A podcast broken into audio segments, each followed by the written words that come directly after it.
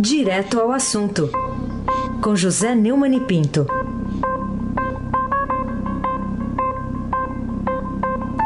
Neumani, bom dia. Bom dia, Aysen Abac, o craque. Bom dia, Carolina Ercolim, Tim por Tim Bom dia. Bom dia, Almirante Nelson. E o seu pedalinho, olha aí.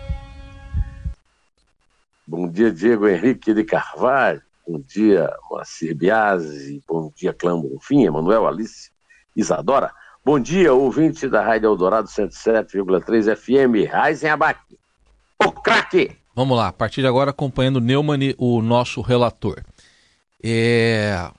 A decisão do relator da Lava Jato no Supremo Tribunal Federal, ministro Edson Fachin, de mandar para plenário virtual da corte mais um pedido de liberdade da defesa para o ex-presidente Lula. Pode mudar o status de cidadania do ex-presidente e alterar as perspectivas da disputa eleitoral? Oh, meu caro Heisen, é, já é a segunda vez que o ministro Edson Fachin, que é o relator da Lava Jato no Supremo, manda para a pauta do plenário virtual. Eu gostaria muito que o nosso Supremo tivesse um plenário virtuoso, mas eles se queixam muito de trabalho, então de vez em quando fazem um julgamento no plenário virtual eh, que os tira da exposição da TV Justiça e tem um certo, eh, um certo mistério sobre o voto. Né? É, só que na, na vez anterior era para a segunda turma, né? uma votação já certa de 3 a 2 a favor do Lula, ele depois reverteu tudo, e agora ele está mandando para os 11 ministros. A última votação dos 11 ministros Aliás, é um recurso, é, que está para votação, é um recurso do Lula contra a decisão que negou o pedido de liberdade preventiva em abril. É, o caso vai ser julgado entre 7 e 13 de setembro, aí na, no, digamos, no, no ocaso da administração Carmen Lúcia. Na madrugada de 5 de abril, por 6 a 5, os ministros rejeitaram um pedido preventivo do petista, é, que foi preso naquela semana. Agora está cumprindo uma pena de 12 anos e um mês por corrupção passiva e lavagem de dinheiro na Superintendência da Polícia Federal em Curitiba.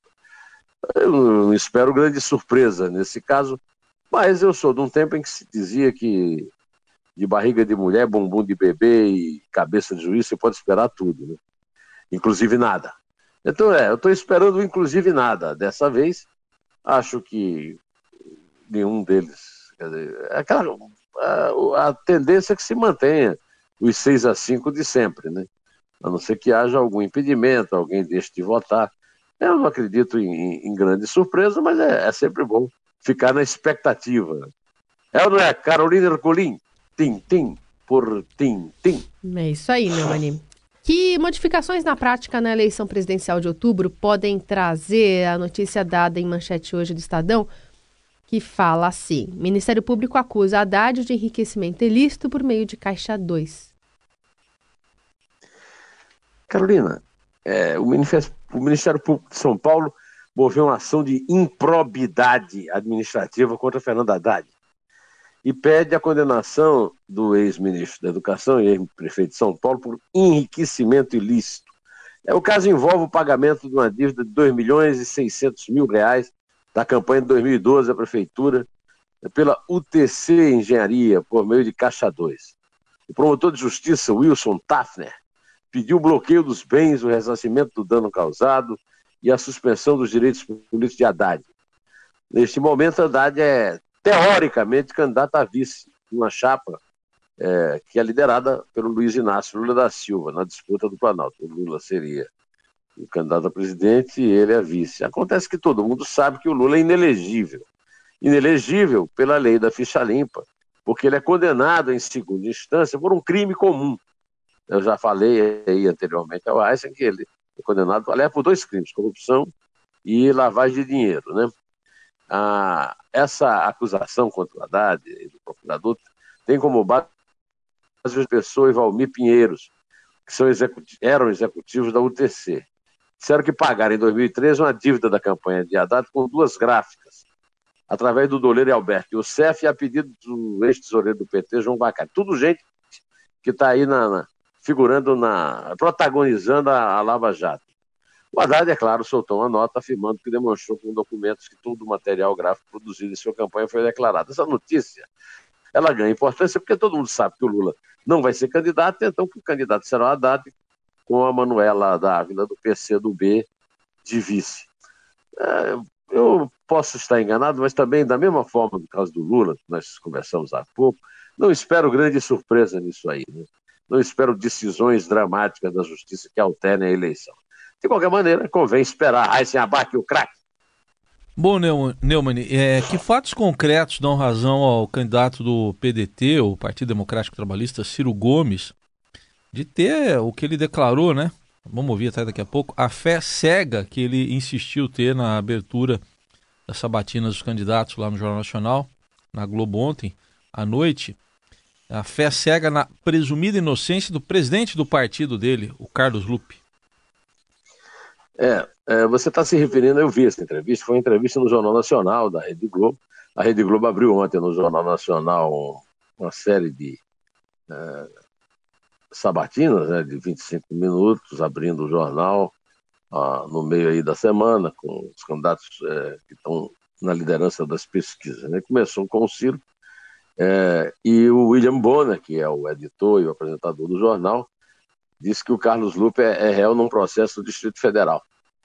O que o, o, o, Ciro disse, nós vamos ouvir agora, como você anunciou, através da ação sempre solerte do nosso almirante Nelson.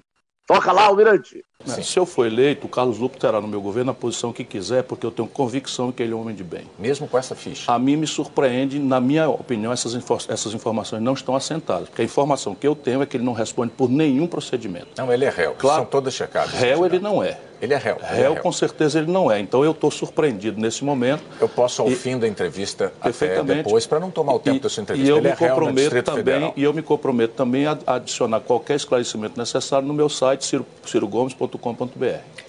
Diante dessa informação, ele é réu. Eu estou dizendo para o senhor, se o senhor mantenha a sua, a sua posição de oferecer a Carlos Lupe no seu governo o cargo que ele quiser. Eu não ofereci nada a ninguém. Eu espero muito humildemente ter o direito de servir ao Brasil como seu presidente, mas o Carlos Lupe tem a minha confiança cega. Eu acho que o, o Ciro tem, inclusive, um bom uso da língua portuguesa, porque é cega mesmo. Né? É cega porque, com essa cegueira, ele não conseguiu ler a ficha corrida do presidente do partido dele. Eu não vou ler essa ficha corrida porque não, é, não tem sentido, aqui eu não tenho nem tempo para isso, mas eu vou lembrar um fato, um fato só. A Comissão de Ética da Presidência da República recomendou a Dilma Rousseff que o demitisse. Eu já me referi várias vezes a isso, por corrupção. E Dilma demitiu. É, ele era o presidente, é né, até hoje o presidente do PDT. Dilma demitiu, é, é, nomeou o Brizola Neto, que fez uma administração completamente diferente nessa questão dos registros é, do Ministério do Trabalho.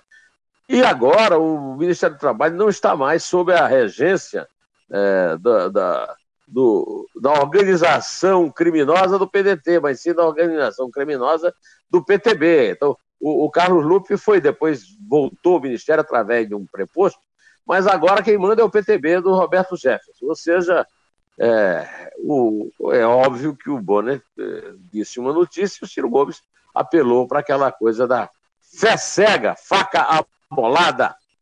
É, Carolina Colim, tintim por tintim.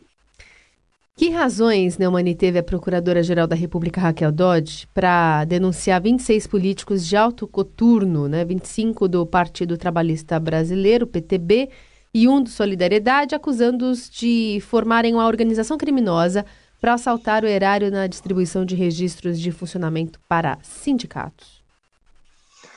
Carolina, é, você sabe quantos sindicatos tem o Brasil, Carolina? É, segundo, eu acompanhei sempre o Almir Pazianotto dando essas informações, mas recentemente eu colhi umas informações que o Álvaro Dias passou para o Cláudio Humberto, que por sua vez retransmitiu num programa aqui para nossa concorrente, a Bandeirantes. Né? 17.200 é o registro, é o número atual de sindicatos registrados, né? É, com os acréscimos do governo Michel Temer. Em setembro de 2015, antes do impeachment de Dilma, já eram 15.900. Quando o Lula era presidente, o Brasil tinha 90% dos sindicatos do mundo.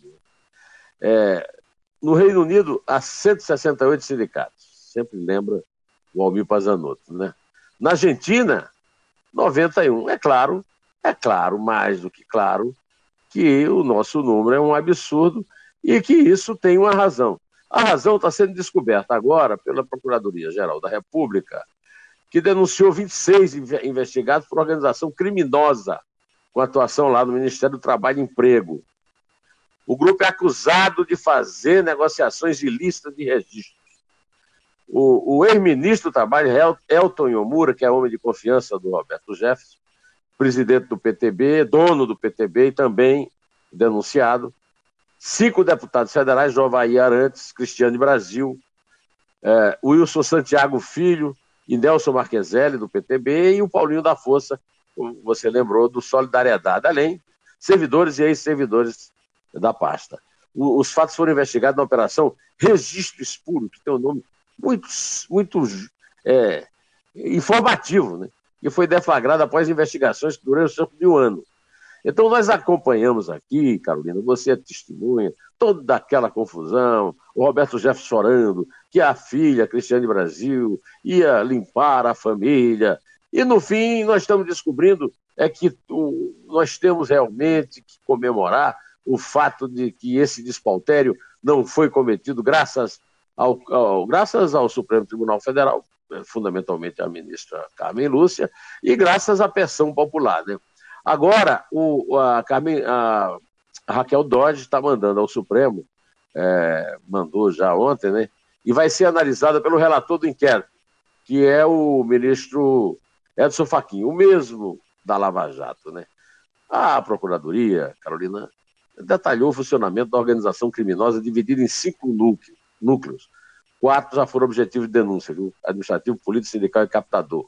Cobrava vantagens indevidas como pagamento a servidores públicos, apoio, financiamento e votos aos partidos e agentes políticos em troca de concessão fraudulenta de registro sindical. Agora, você vê o seguinte: houve uma reforma trabalhista, não há mais obrigatoriedade de todo trabalhador, você, eu, o o Nelson, pagarmos um dia de trabalho, pela, apesar da luta deles. Né? É, agora, continua sendo, quer dizer, algum segredo ainda tem que ter, que precisa ser descoberto pela polícia e pelo procurado, pela Procuradoria e, pelo, e pela Justiça. Né? Porque é, o esquema criminoso continua, é sinal de que o dinheiro fácil também continua. Essa, essa é a realidade dos fatos. Infelizmente, o Ministério do Emprego, nesse momento de enorme desemprego, Raíssen Abac, o craque, Ô Neumann, ainda sobre esse assunto, vamos citar mais alguns nomes aqui implicados, que você já citou até, o Roberto Jefferson, dono do PTB e delator do mensalão, a filha dele, a Cristiane Brasil, a da a do Vai Ministra, né? Vai Ministra. Ah lá, tá viu? É, grande, Nelson. É.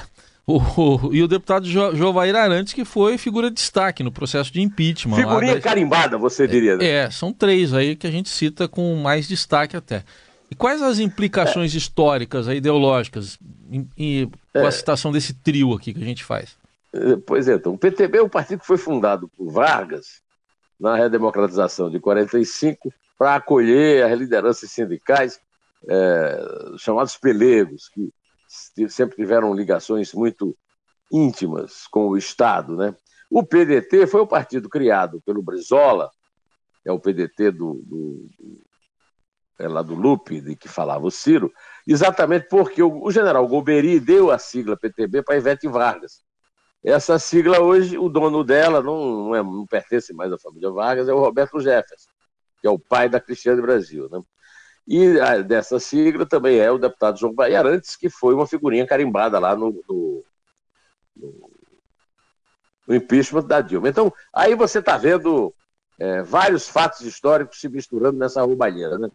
a, queda do Estado Novo, fundação do PTB, o suicídio de Getúlio depois da denúncia do tal do Mar de Lama, é, depois a, a, ditadura militar, o general Goberi dando a, a, a, sigla para Ivete Vargas para impossibilitar um crescimento sindical do Brizola que estava no exílio. E agora tudo isso termina não em pizza, termina em chave de cadeia é a, é a história da política brasileira que eu estou contando, viu, Raíssa, eu estou contando no meu artigo é, a respeito de uma nova. Você falou em ideologia, né? A nova ideologia do Estado brasileiro é a farsa da pagologia. Pagou, levou. E esse episódio é, é, é típico para justificar tudo o que eu conto é, desse antigo hábito brasileiro em que você paga para levar. Você paga, rouba e leva. Carolina Ercolim, tintim por tintim. Neumani, que providências você espera do ministro do Trabalho, desembargador Vieira de Mello, desembargador aposentado, nesse caso, hein? Pois é, o, o desembargador Vieira de Mello não tem nada com isso, não é do PTB, não é do PDT, e o Temer o nomeou e ele tomou posse prometendo é, investigar, prometendo uh, agir, atuar. Bom, o fato do Brasil ter 17.200 sindicatos já é um absurdo, já é escabroso. Agora, a quadrilha instalada lá dentro do Ministério, ah, ele tem que agir. Ou ele age, age para valer, para destruir o trabalho dessa quadrilha, ou então ele pede o boné e vai para casa, porque o desembargador aposentado não ganha assim tão mal, né? E ele não está envolvido nesse rolo todo. O que eu espero é que ele haja para valer e que acabe de uma vez com esse negócio. E que, olha, o, o, cara, no tempo do governo Lula, quando tinha, sei lá, 15 mil sindicatos, o Brasil tinha 90% dos sindicatos do mundo. Isso, isso não tem o menor sentido, Aysen Abac, o craque. Bom, vamos falar agora de alguém com muito desprendimento, né, Neumann? É, que lições para você traz a política, a administração pública aqui nacional, a renúncia do senador e candidato à reeleição Romero Jucá, presidente nacional do MDB, renúncia da liderança do governo lá no Senado? Bom, Heisen, é como você diz, é um desprendido o nosso, o nosso Romero Jucá, né? Ele está disputando a reeleição e está em luta política com a Sueli Campos, que é a governadora, que também disputa a reeleição lá em Roraima. E a disputa dele da reeleição passou a ser mais importante do que o MDB, do que o Brasil, que se danem todos, porque ele foi, ele, ele foi ao Temer fazer um pouco de demagogia na campanha dele, dizendo que discorda da forma como o governo federal está tratando a questão dos venezuelanos em Roraima. Ele está querendo simplesmente fechar a fronteira, o que é ilegal. Mas o senador está querendo ilegal para ganhar voto. Né? É, o, o, o ministro-chefe da Secretaria do Governo que andou subido, né?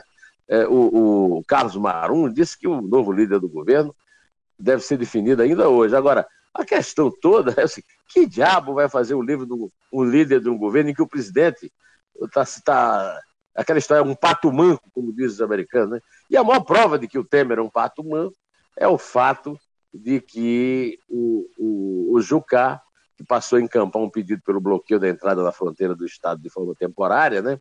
E anunciou à imprensa que apresentaria uma proposta ao Senado para estabelecer cotas para a entrada dos imigrantes no país, renunciou à liderança do governo. Ou seja, o governo, o café está frio e amargo, né? Carolina Ercolim, tintim por tintim. Bom, é, a que conclusões você chega a respeito da notícia de que o Supremo adiou para depois das decisões, para depois das decisões é, das sua, eleições, é, das eleições, a sua momentosa decisão a respeito da constitucionalidade da instituição do frete mínimo negociada pelo governo Temer com caminhoneiros, transportadoras que acabaram bloqueando estradas, provocando aquela pane seca crise de desabastecimento de comida, enfim, combustível, que foi no comecinho, em maio, né, deste ano. Isso, no meio do ano. Hein? É, a Lu, a Aicota, repórter do Estadão em Brasília, trouxe essa notícia de que a decisão vai ficar para depois do segundo turno. É, o, o, Luiz Fux, que é o relator do caso, segundo, segundo a reportagem do Estadão, a informação, é, tem dado passos que indicam um prazo mais longo, até a palavra final. O ministro disse que vai, vai ouvir órgãos sobre os dados apresentados na audiência, etc, etc. O ministro não tem que ouvir órgão nenhum, o ministro tem que. O, a, o, o, a função do Supremo Tribunal Federal é zelar para que a Constituição da República não seja violada.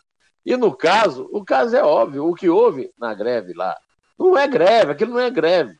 É, aquilo é um movimento de patrões, transportadoras, e de autônomos que são donos de seus caminhões.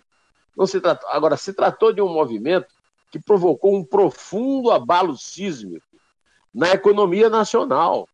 As pessoas foram os cidadãos foram diretamente atingidos e todos os setores da indústria estão pagando caro até hoje por causa de, de, do acordo que o Temer foi obrigado a fazer, porque não sabia do que estava acontecendo na realidade e não sabia o que fazer, como não sabe até hoje. Então, nós vamos agora, além de ter de aguentar essa irresponsabilidade do presidente da República é, e do ministro lá de Segurança Institucional, o general Chegói, vamos ter que aguentar a leviandade do Supremo, do ministro Fux, que ficam adiando para as calendas algo que deveria ter deles uma decisão urgente. E é com esse apelo à responsabilidade Fux e do Supremo que eu encerro o programa hoje e peço para você. Pode contar de três, que é tudo que eu espero que o Flamengo faça amanhã no Cruzeiro, lá no Mineirão, embora espere em vão, porque a possibilidade disso acontecer é, é, mais ou menos como a do Temer recuperar o poder e o prestígio no Brasil. Carolina Ercolim, conte, por favor. Então vamos lá. É três. É dois. É um em pé.